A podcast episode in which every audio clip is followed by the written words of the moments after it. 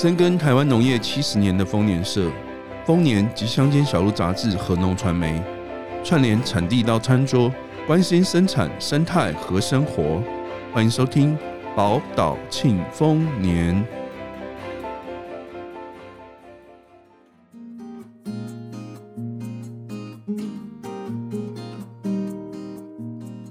各位听众朋友，大家好。欢迎收听农传媒聊天室，我是节目主持人雨桐。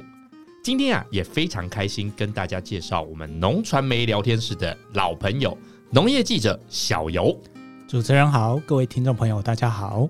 哎，各位听众朋友，为什么今天呢、啊、我会是代理主持人呢？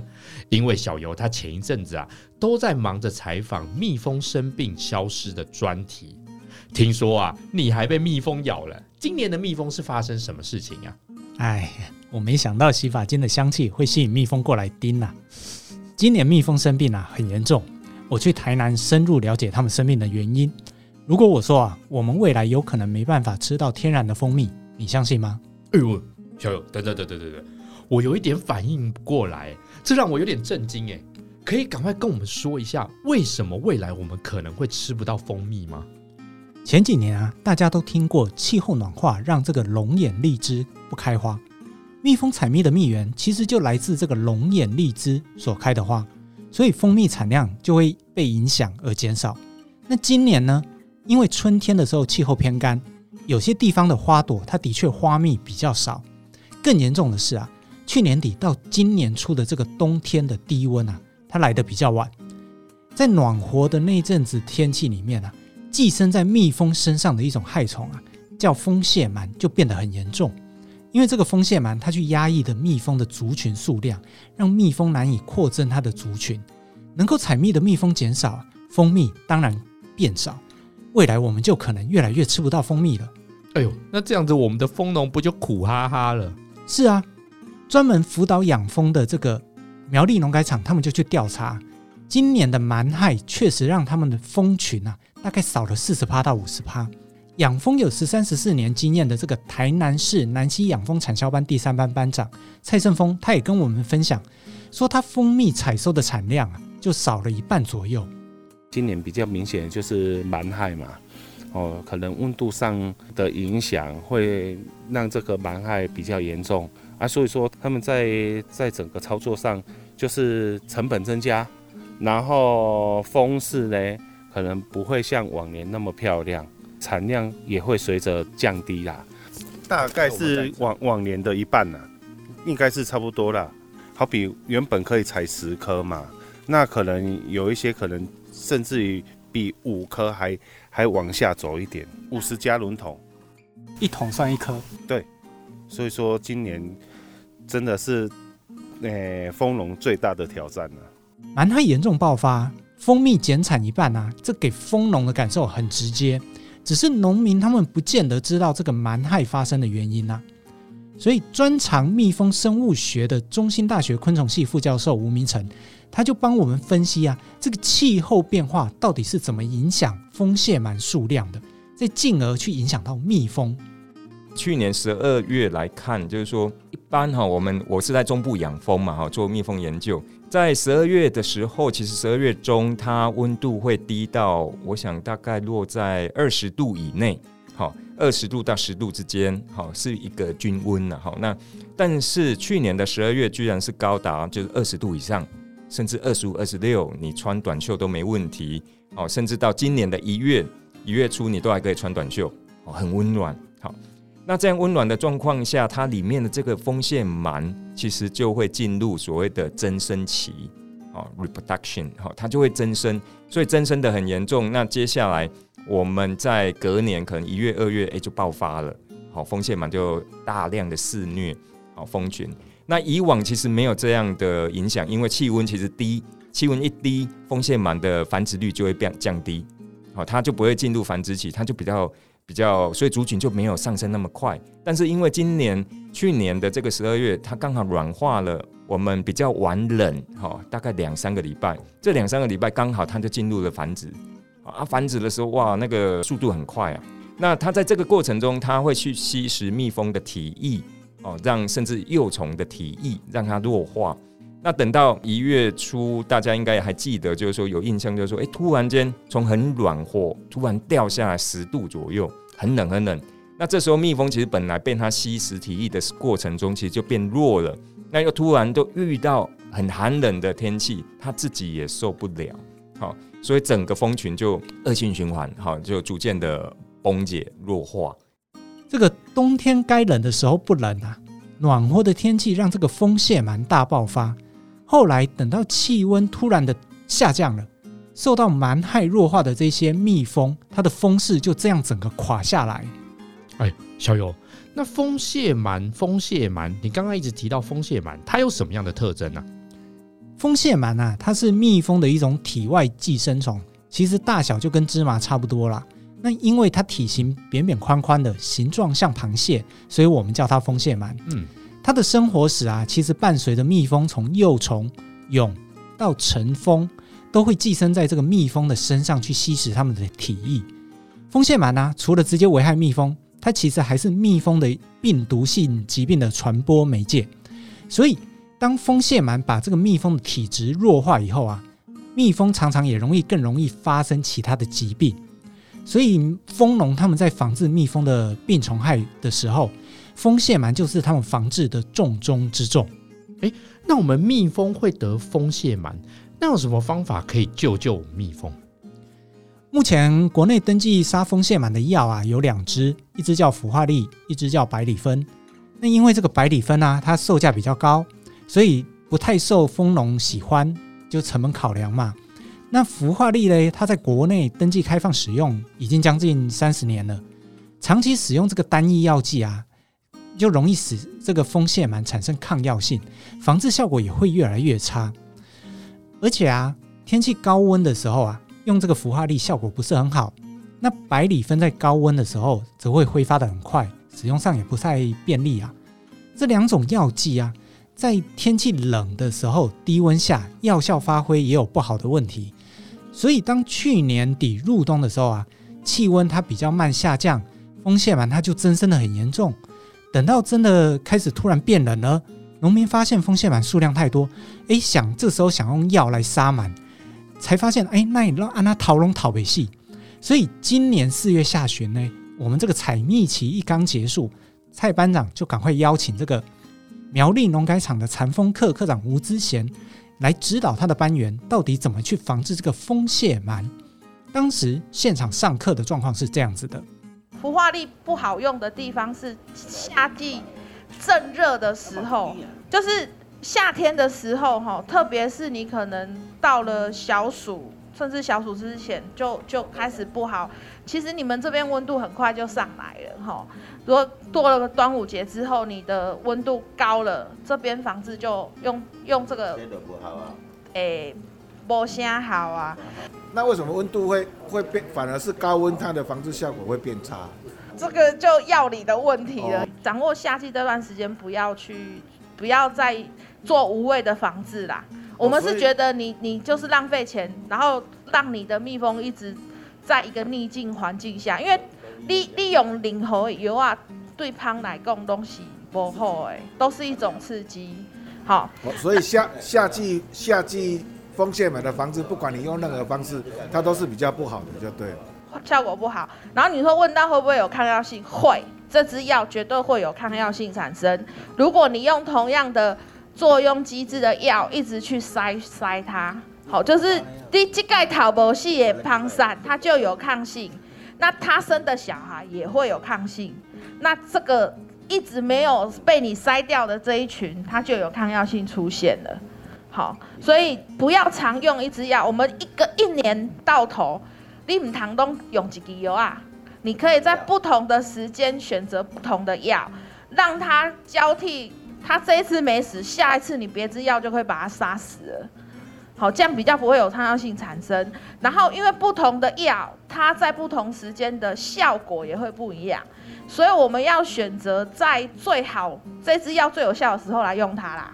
啊，当时上好用，嘿，大部分的药都是春秋，刚好就是我们要防治蜂蟹螨的这个时间点，它的效果是最好的。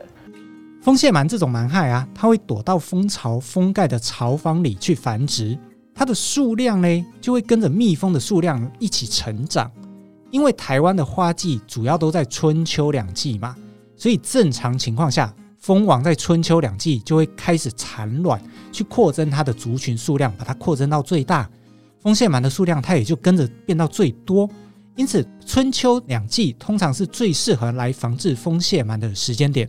那只是我们现在有的这两种药啊，它在冬天的效果不太好。春天呢，则是因为蜂农它要采收蜂蜜了。诶，这个时候不适合使用化学药剂嘛？如果要用药杀螨，就要赶快在入夏开始有高温之前，或者是在秋天的时候用药剂防治。诶，那我们什么时机可以开始用药？苗栗农改场他们其实最强调的啊，第一步骤是要做好风蟹螨数量的监控。风蟹螨数量它在蜜蜂群里面占比如果低的话，它就不容易去让蜜蜂产生损失。但是如果发现我们监测这个风蟹螨的密度高出一定的门槛，这个时候就要开始用化学药剂来防治了。小游，你刚说这个风蟹螨小小一只，那我们风蟹螨的数量要该怎么样去监测？要监测风蟹螨的数量啊，方法很多啦。那最好操作的还是叫糖粉法。嗯，所谓糖粉法，这个糖粉就是我们吃甜点上面会撒的那种糖粉。糖粉法是将这个蜜蜂跟糖粉一起放到罐子里面，我们去摇这个罐子，让糖粉去刷蜜蜂身上的风蟹螨，把它刷下来，观察到这个筛下来的这蜂蟹螨啊，它到底在这一罐蜜蜂里面占那个数量的比例是多少？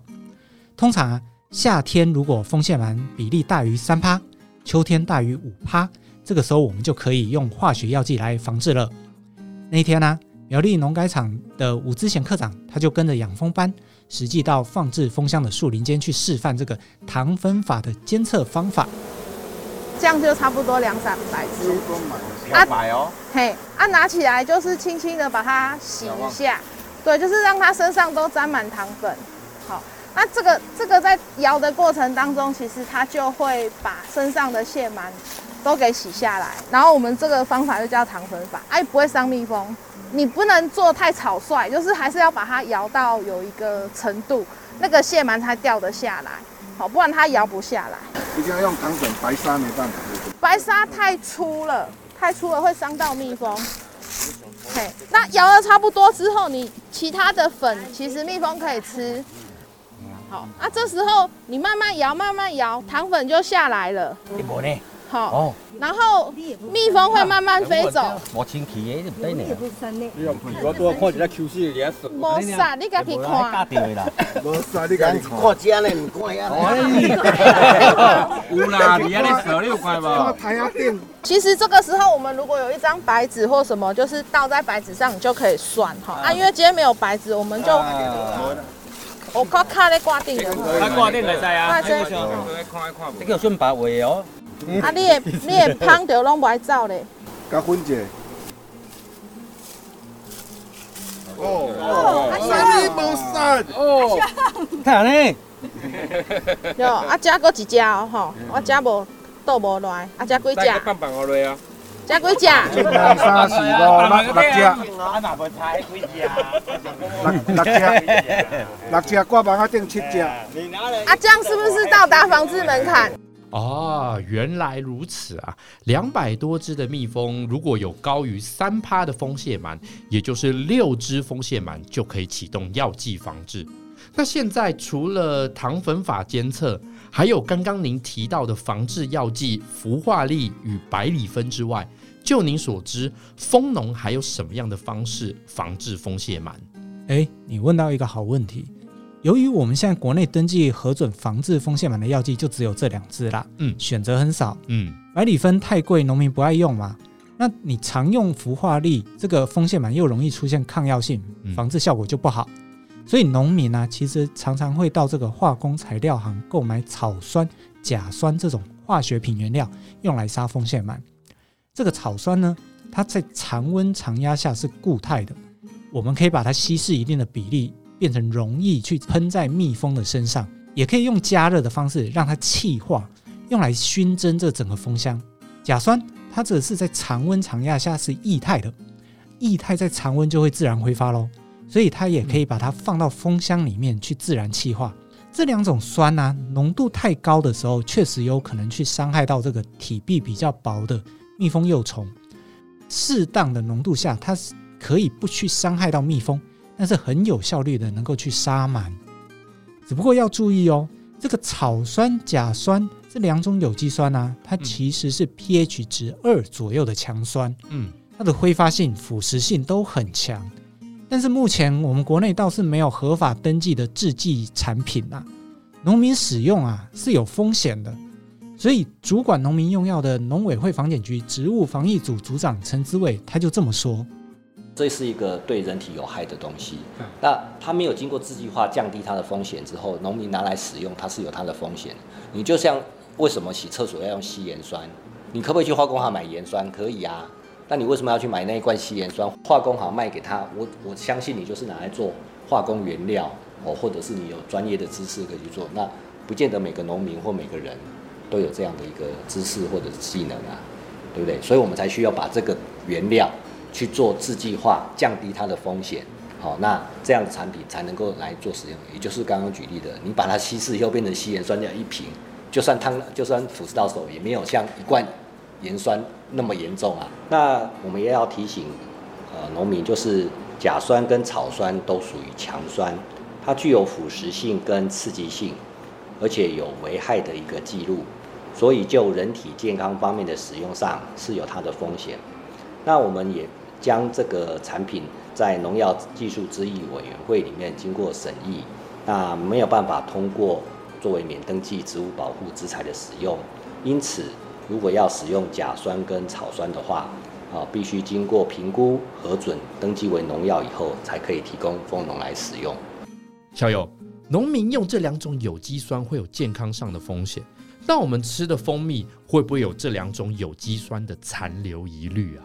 这个你倒不用太担心，因为草酸跟甲酸这是蜂蜜当中原本就含有的有机酸成分。它的含量啊，会依照这个是龙眼蜜啦，或是荔枝蜜啦，一种类而不同。那使用这两种有机酸，我们去防螨，它会残留到蜂蜜的比例啊，其实不会高于原本蜂蜜内的含量。所以，我们现在的这个蜂蜜检验项目啊，并不包含这两种有机酸。在食品安全上面呢、啊，是相对其他的防治之材来的更安全一些啦。那只是农民使用上的时候。自己操作有可能有灼伤的这种健康风险嘛？嗯，为什么农民还是很爱用嘞？苗栗农改场的禅风课助理研究员陈本汉呢，就提出了他的观察。原因是因为在成本上考量，因为呃草酸跟甲酸，它在化学的那个原料行其就可以自行购买到。那农民在使用上普遍都是属于自行调配。当然，在法规上确实是有一些考量的地方，但是对农民来说，这个是很大的成本考量。因为以像草酸来防治的话，我我做一次一箱，它的成本才两块钱左右而已。独立项的蜂呢，他们有一些也是自行调配使用，因为这样最省成本。那有一些公司呢，他们会帮你 package 好、包装好，调成一个 solution 让你使用，也是有这样的产品。他不愿意进来台湾，主要是因为台湾的养蜂市场对他们来说还是太小。那他们进来的话，他们评估这个成本，他们这个效益其实是不符合它的成本，所以基本上国际药厂都不太愿意来台湾投资或者是引进一些新的药剂进来。也就是说，因为台湾市场小，国外大厂没有兴趣引进产品。而且呢，国内可以登记的药剂选择又少，是不是会让蜂农面临这个无药可用的情况啊？没错，养蜂班的蔡胜峰班长他感受就很深，他是这样认为的：农民现现在哈所面临的问题就是说，我们台湾哦法定法规有很多药不能用，啊也没办法进口，啊我们市场也太太小，那农民哦其实足可怜的。为什么足可怜呢？因为第一啊，伊无药啊，通个用啊，吼啊，伊用落无效啊，啊，毋过讲真个，逐个为着要生存啊。你啊看一个蜂农啊，吼，就代表一个家庭。啊，一个家庭，你譬如讲今年，吼，伊若是因为这个病害，然后他全面他都不能生产的话，可能他就是要投入两年的成本。啊，你看一一个一个家庭可能会倒。但回过头来说啊。我们未来是不是可以有草酸和甲酸的药剂产品产生呢？诶，好像也还是有希望的，因为我们国内已经有相关的技术研发。房检局陈志伟组长就透露啊，那有关于这个呃甲酸跟草酸哈，目前在苗栗厂呃已经有完成了甲酸胶体的一个制剂的一个开发。那先前在宜兰大学也有草酸的抑剂这样的一个技术。那目前因为呃还在呃接洽相关的业者进行技术转移的阶段啊，所以目前还没有呃实际的农药产品呃上市。那未来的话，防检局也会持续的跟这些研究单位、试验改良场所合作，协助媒合相关的业者。来进行技术转移的事宜，期待未来这些技术有技转的好消息。那只要有药可用，蜜蜂应该就没事喽？No No No，除了蜂腺螨啊，蜜蜂其实还有很多种其他的疾病。正常情况下，只要蜂腺螨防治的好，其他疾病发生的几率就不高。但像有些什么真菌性或细菌性的疾病啊，它容易在湿冷的气候发作。未来如果气候变化越来越不规律，确实也可能让蜜蜂的病害变得更严重。国内啊，除了蜂腺螨有防治药剂，其他的蜜蜂疾病倒是没有什么推荐药剂、抗生素可以使用。要避免蜜蜂染病啊，就必须透过强化蜜蜂的体质，加强它的免疫力来改善。像我们用益生菌啊来改善我们人类的肠道健康一样。中兴大学的吴明成老师嘞，他的蜜蜂生物学研究室。就接受苗栗农改场研究计划委托，在台湾的本土雄蜂里面，诶，这个雄蜂是指台湾黑熊的熊，也就是我们称的 bumblebee 的肠道里面，去筛选到一只乳酸菌 TBE 之八，觉得可以来开发为益生菌。哦，原来就是跟我们人类一样，用益生菌来强化体质啊。吴明琛老师他从念博士的时候就是做微生物研究。为什么蜜蜂它吃益生菌可以强化抵抗疾病的能力呢？吴老师他是这样说的：很多的病原，哈，细菌性的，好像是所谓的美洲幼虫病、欧洲幼虫病，还有微粒子病，哈，这个真菌性的，都是从蜜蜂的肠道中肠这边去进攻进去的。好，所以呢，你如果可以保护它的肠道，其实就可以保护说。呃，抑制这些病原菌的入侵。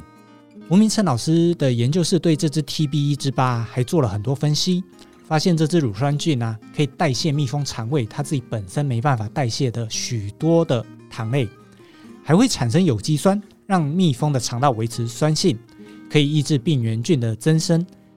TBE 之八呢，也确实能够抵抗美洲幼虫病的病原菌，促进蜜蜂的免疫系统，而且。我们微生物不是说随便找到一只我就可以用哦，你把微生物不小心给它随意放到自然当中啊，它有可能会去影响到环境生态的。而这只 TBE 之八，它经过验证啊，也是对环境生态安全的一种乳酸菌，它实际上已经可以提供蜂农使用了。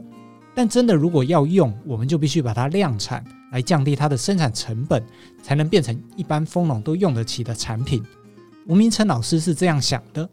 我们很希望给蜂农来用哈，但是因为我们学校其实只要发酵槽是有限的，我没办法说发酵出那么多的菌数提供给很多农很多蜂农来使用，所以一定要找厂商来合作，好，他们才有所谓的无菌的设施，然后还有大的发酵槽，才能让这个整个运转起来。那另外一方面呢，我们也在改良它。因为像我们人吃的益生菌，其实绝对不是只有一支菌啊，一支菌其实发挥的效果可能不大，但是总比没有好。所以，我们未来的的一个构想就是说，要朝菌剂的发展。哇，今天啊，真是资讯量爆棚的一集啊！小小的蜂蟹螨，居然是我们全台蜂农的噩梦啊！这几年啊，养蜂产业啊，经营难度确实越来越高。气候暖化呢，让这个龙眼荔枝开不了花，蜜源减少，蜂蜜就减少。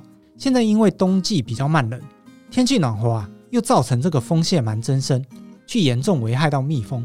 未来养蜂产业啊，真的必须透过这种全年监测蜂腺螨数量，在蜂腺螨密度高的时候，适时给它用化学药剂防治，而且要轮替使用不同作用机制的药剂。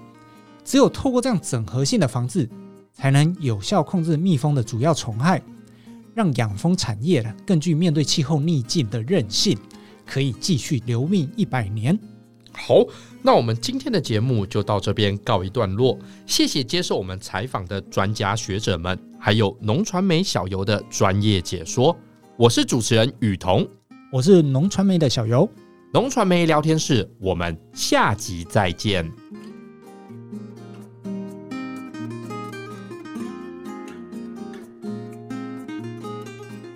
感谢您喜欢我们的节目，欢迎帮我们点赞和分享。或留言给我们宝贵的意见，以及随时关注农传媒网站，获得最及时专业的农业资讯。宝岛庆丰年，我们下集再会。